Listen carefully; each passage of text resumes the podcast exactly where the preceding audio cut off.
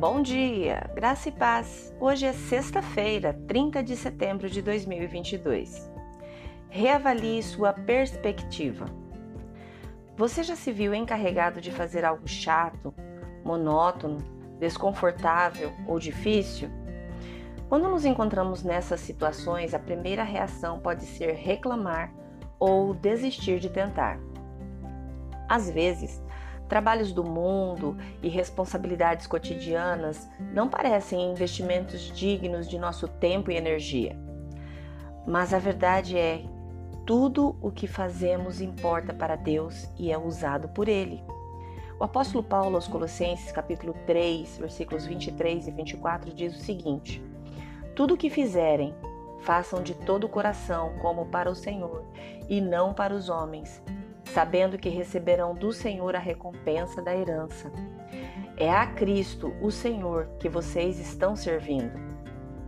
O que quer que você faça, esteja você na carreira dos sonhos ou trabalhando para alguém difícil, cuidando da sua casa ou organizando um negócio, tudo o que fazemos é uma oportunidade para adorar a Jesus.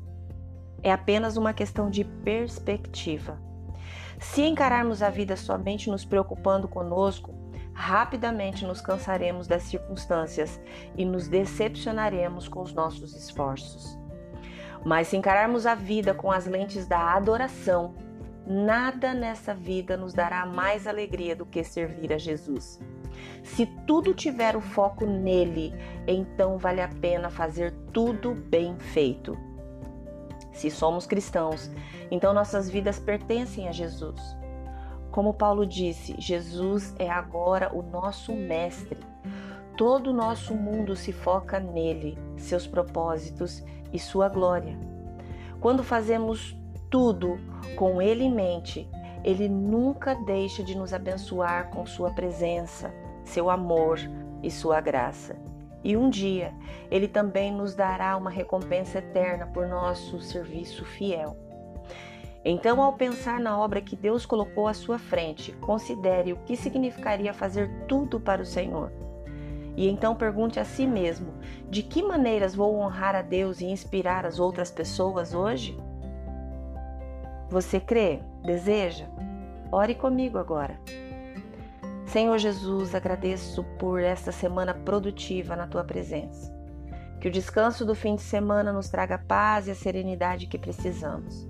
Que nós possamos continuar em profunda e sincera adoração para o louvor da glória da tua graça.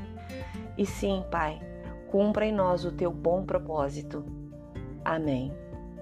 Deus te abençoe com um fim de semana maravilhoso. Graça e paz. Bom dia! thank you